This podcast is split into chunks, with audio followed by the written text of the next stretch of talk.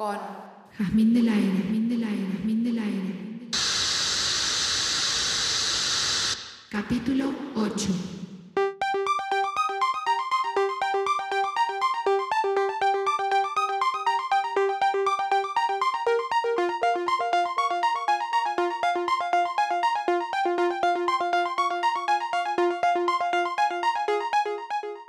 Hola mis queridos amiguillos y amiguillas, ¿cómo están? Les doy la bienvenida al último capítulo de Ruido Blanco, señoras, señores y señores. Bueno, la verdad que no puedo creer que hemos llegado al final de este programa junto con el final del año. Un año absolutamente intenso en todo sentido y para absolutamente todas las personas. Pero bueno, más para los argentinos y argentinas. Me parece que han pasado un montón de cosas en muy poco tiempo y, la final del Mundial también ha traído muchos sucesos, muchos eventos, mucha energía compartida, cosas muy buenas, muy malas también. Pero al fin y al cabo creo que estamos terminando un año bastante movido y que nos ha dejado un montón de aprendizajes. Así que bueno, quería traer también todo eso al último programa. Este programa que la verdad para mí ha sido un refugio total del mundo real. Ah, hice un verso. Porque la verdad que ha sido un espacio que me ha permitido compartir, hablar y flashear sobre todas las cosas que, a mí me gustan y que creo que me conectan con un montón de personas. O sea, la verdad es que nunca había sentido que, no sé, nunca había sentido como que yo pueda tener algo interesante para decir acerca de las cosas que me gustan, de transmitir algo que a la otra persona le pueda gustar o interesar o, o, o, que pueda aprender. Y la verdad que me ha sorprendido porque he recibido devoluciones muy lindas, muy hermosas, o gente que se ha copado con algo que no se esperaba a partir de, del podcast.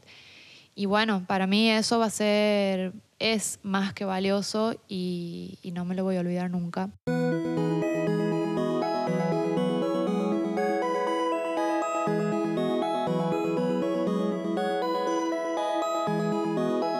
Así que bueno, haciendo un repaso final de, todo esto que, hemos vivido, he estado pensando así como a, a grandes rasgos que es eh, sobre las cosas más importantes que hemos hablado. Y creo que lo más importante ha sido pensar el sonido desde el cuerpo y pensar en el contexto del cuerpo y de lo vibracional, pensar nuestros oídos, nuestra mente, cómo repercute la música en cada parte de nuestro cuerpo en distintos momentos, pero hemos hablado de, la música, del sonido desde su punto de vista de la física, de la matemática, desde el punto de vista espiritual, ¿por qué no?, emocional, y hemos abordado algunos temas sobre teoría musical que quizás son súper sencillos, pero que tal vez a alguien le pueda servir como base, como para entender algunas cosas. Pero yo creo que lo, lo, lo más importante que, que, quería rescatar en este último encuentro es que hemos hablado de la música como lenguaje universal, que creo que eso es lo que realmente importa, ¿no? Eh, que es lo que nos conecta, cómo a pesar de, de un montón de cosas, la música nos sigue encontrando y nos sigue permitiendo conectar con ciertos sentimientos, con ciertas emociones, a partir de hablar de la música y de la música electrónica, me ha gustado meterme en la electricidad, meterme mm, en la tecnología, meterme en algunas cuestiones de la ciencia y cómo ha ido evolucionando en este último siglo particularmente. Y qué pasaba en torno a, a la experimentación y lo importante de la experimentación.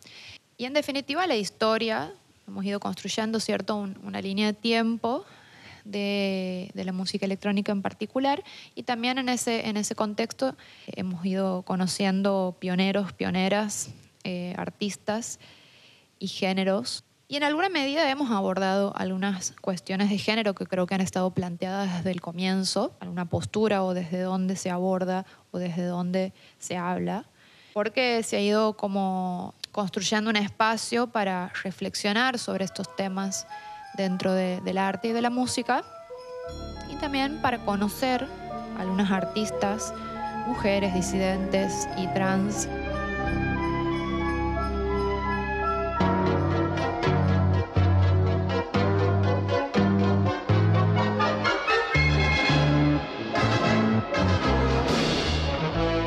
Parecía muy importante construir también este podcast como un espacio en el que podemos encontrar otra data por fuera de la historia hegemónica.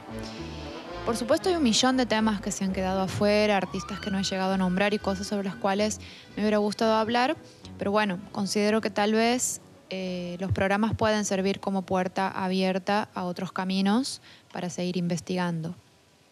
Y bueno, y además algunas recomendaciones, como ya saben, sobre eh, música, documentales, películas, libros y páginas web.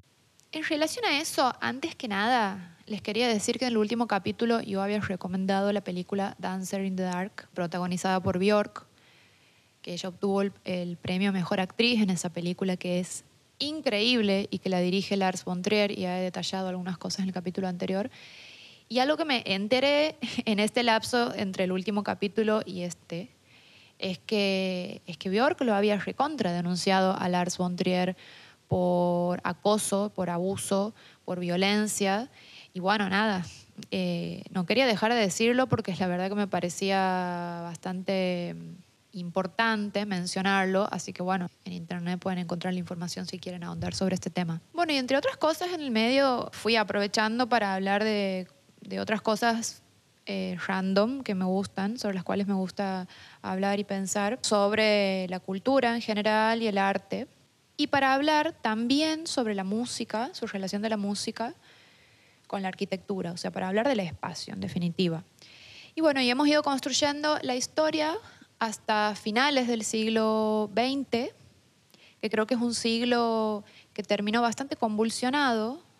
O sea, me refiero a que, a que había muchas disputas en el plano de lo simbólico y de lo representativo.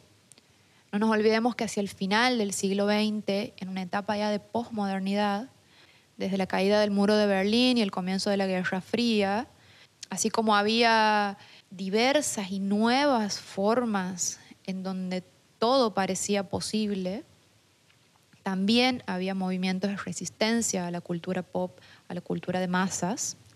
Pienso en movimientos artísticos como el de constructivismo, pienso en, en corrientes eh, artísticas y filosóficas que seguían a referentes como Derrida, que de repente veían en la deconstrucción del paradigma anterior algo posible o como un escenario en donde muchos caminos podían abrirse y podían ser legítimos porque ya no había como un solo mensaje único y omnipresente como traía la modernidad, sino que ya había una diversidad de miradas y una diversidad de formas de entender las cosas.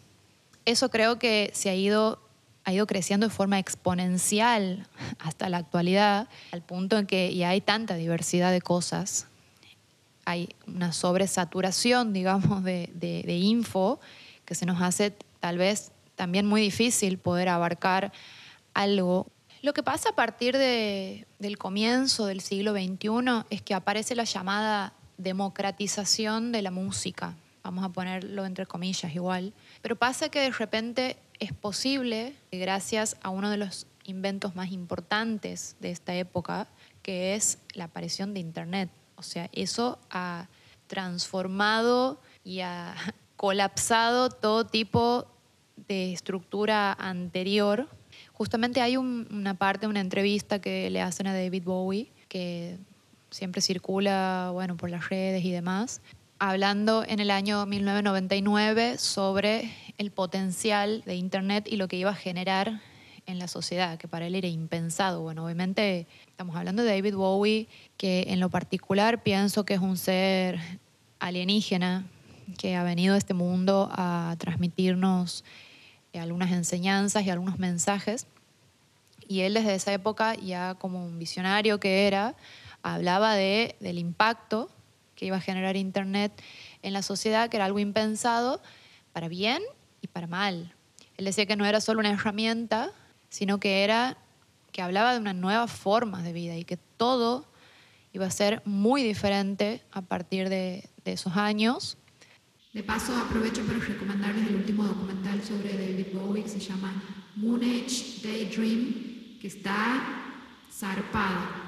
Y bueno, y esto hace que cambien, obviamente, los, los hábitos de consumo y de producción de la música y del modelo productivo de, la- de las industrias discográficas, ¿no? Y lo que ya veníamos más o menos anticipando es que se instala el formato digital y de la mano de eso también aparece la piratería, que era algo que, que antes no existía, obviamente, y que ha traído como muchos debates y cosas que todavía no se terminan como de, de cerrar en relación a la distribución de la música, a los modelos de compra y de venta de la música. Eh, empiezan a aparecer distribución de músicas en ecosistemas digitales por parte de artistas independientes que ya no dependían, o sea, independiente entendido como un artista que no necesariamente eh, estaba bajo el mando de un sello para poder llegar a un público, sino que además de que trabajaba de forma independiente, podía controlar también el ciclo de venta de su propia música y la dirección de su carrera artística. Y era una época en la que, en donde ya importaba mucho la estética sonora de una obra. Me refiero a estética sonora en relación a las decisiones artísticas de mezcla, de producción. O sea, es como, como las películas. Así como un disco puede ser muy diferente si está producido por una persona o por otra, eh, si existe un mismo guion, una película no va a ser la misma si es dirigido por, por tal persona eh, o por otra. Entonces, la figura de los productores musicales en esos tiempos eh, comienza a ser tan importante como el propio contenido musical. Por ejemplo, el productor Phineas O'Connell, no sé si lo dije bien, él reconoció haber producido de manera casera todo el disco debut de su hermana Billie Eilish.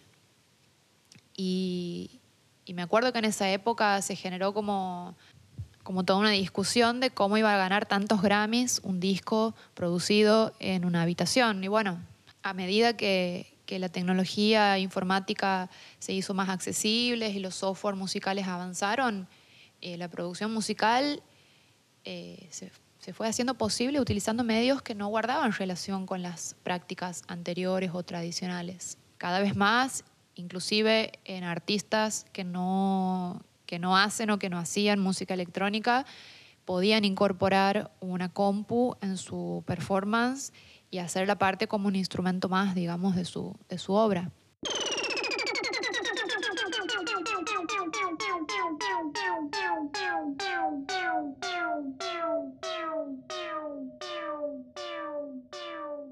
Y la entrada definitiva del formato digital ha producido que también la tecnología más conocida para los DJs vayan evolucionando y que puedan manipular la música en formato digital. Por ejemplo, como ser las compacteras clásicas que, siem- que han utilizado los DJs a la hora de mezclar, principalmente de Pioneer o Denon, acompañan este desarrollo y su evolución ha sido cada vez mejor, digamos. O sea que fue de, de vinilos a CDs, de CDs a pendrives y ya en los últimos años han llegado a un nivel tecnológico muy alto con pantallas táctiles y con un montón de funciones tremendas.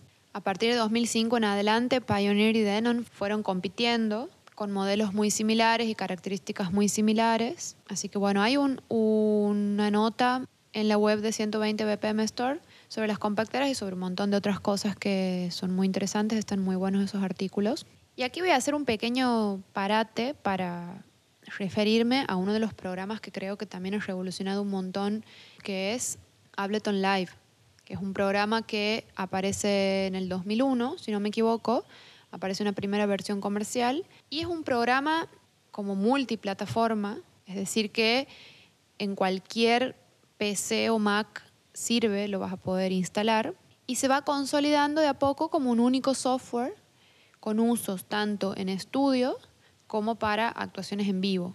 Ableton está diseñado para la creación, para la creatividad, tiene un montón de herramientas y un gran flujo de trabajo que se va perfeccionando con el paso de los años. La verdad es un programa que, que amo, que me parece súper inteligente y eso, tener la posibilidad de tener en un solo programa un montón de funciones para trabajar en tu estudio o para tocar en vivo, no sé, a mí me parece súper maravilloso. Obviamente hay distintos programas y distintos entornos digitales para distintas actividades dentro de la producción musical. Algunos los eligen, no sé, son diversas las razones, o porque tenga un mejor diseño, o porque tenga ciertas herramientas específicas para una tarea en concreto, porque tengan mayor velocidad de trabajo, costumbres y gustos personales, como que cada artista tiene su preferencia. Y creo que él o los motivos principales para que el audio digital haya tomado cierta delantera frente al audio analógico es por mayores facilidades de edición, portabilidad, accesibilidad, comodidad, eficacia, velocidad, por ser más económico. Además, el hecho de tener en un mismo software distintas herramientas y etapas del proceso de diseño de una obra musical y contar con un montón de instrumentos virtuales abre las posibilidades artísticas y de producción. Y algo que me parece también importante rescatar es que hoy en día puedes trabajar con otra persona que se encuentra en otro lugar y puedes trabajar de forma inmediata y simultánea prácticamente.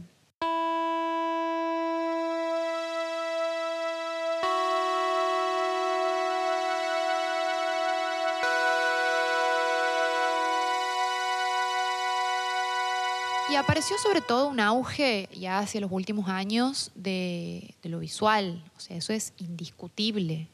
Realmente explotó. O sea, no puedo creer que al día de hoy haya tanta diversidad de formas de experimentación y de programas que hacen posible este tipo de obras, inclusive hecho en tiempo real, como son los nuevos live coding. Los live coders generan visuales y también música a partir de escribir instrucciones algorítmicas en forma de código que muchas veces son proyectadas y generan un espectáculo audiovisual interactivo.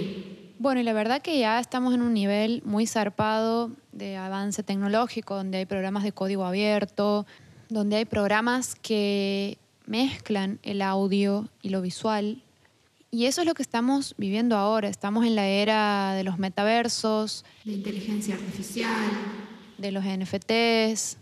Y para los que no saben aún o no tienen muy claro qué es un NFT, corresponde a las siglas Non-Fungible Token.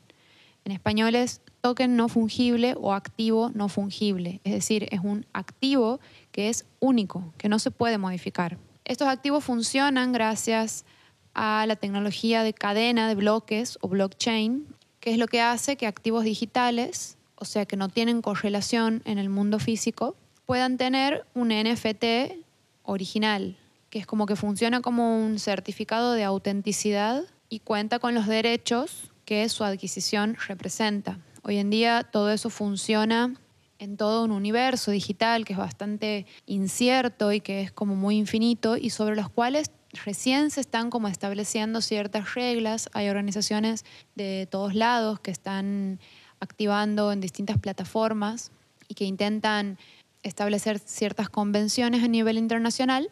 Y bueno, creo que en definitiva estamos en un contexto a donde todo está en expansión, todo está bastante incierto, en donde se viene trabajando con nuevas tecnologías, con nuevas formas de elaborar trabajos artísticos, con nuevas plataformas, con una diversidad de contenidos increíble, con la instalación definitiva de las redes sociales, lo cual eso también modificó completamente todo nuestro universo y sobre todo también de el crecimiento de artistas identificadas como mujeres y disidencias. Hay un montón de espacios que están laburando ese tema muy fuertemente. Este año, por ejemplo, en el Festival MUTEC, que es un festival internacional de arte digital, y del cual tuve la posibilidad de participar dentro de la organización del evento, se superó la paridad de género en la programación. El 53% de las artistas identificadas como mujeres disidentes formaban parte del line-up de la cuarta edición del festival. Es decir, hay muchos cambios que se están produciendo, pero de todas maneras todavía falta y mucho. En la actualidad todavía hay eventos en los que no se cumple con el cupo femenino, por ejemplo, que ha sido sancionada esta ley, la ley 27.539, fue sancionada en noviembre de 2019 y establece un cupo de al menos el 30% de solistas, agrupaciones musicales de mujeres y personas de otras identidades de género autopercibidas y agrupaciones mixtas para los eventos donde haya tres o más artistas convocados.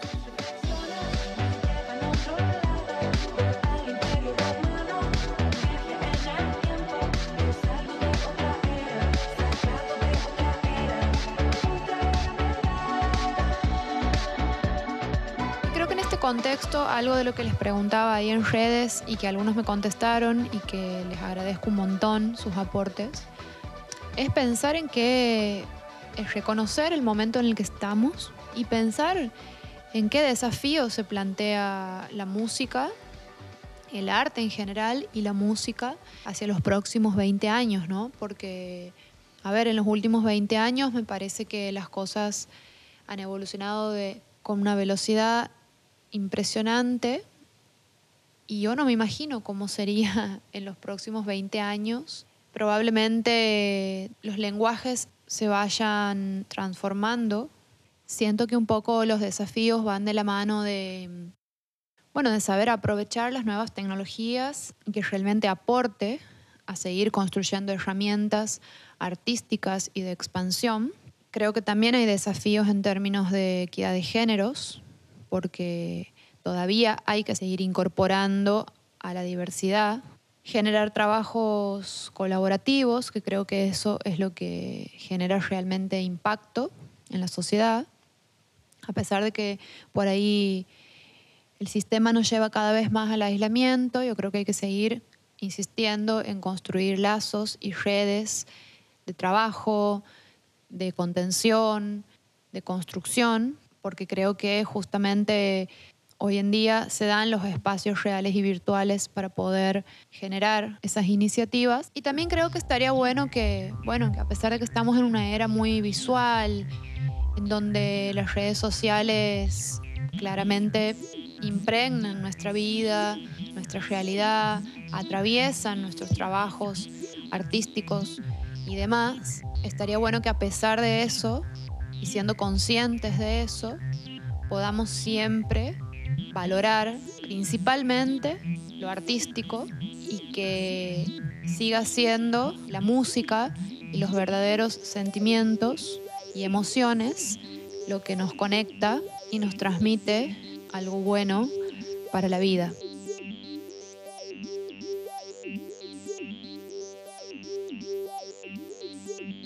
Bueno amigos y amigas, eh, este programa ha llegado a su fin. La verdad que no puedo más que agradecer nuevamente a todos ustedes y a todas ustedes por acompañarme, por compartir este espacio. Nuevamente a la radio de la UNCE por haberme brindado esta posibilidad. Y bueno, y ojalá que nos podamos encontrar nuevamente en otros metaversos. Les dejo un abrazo enorme y les deseo lo mejor de lo mejor para el 2023. Esto fue Ruido Blanco. Ruido Blanco. Ruido Blanco. Hasta siempre, amigos.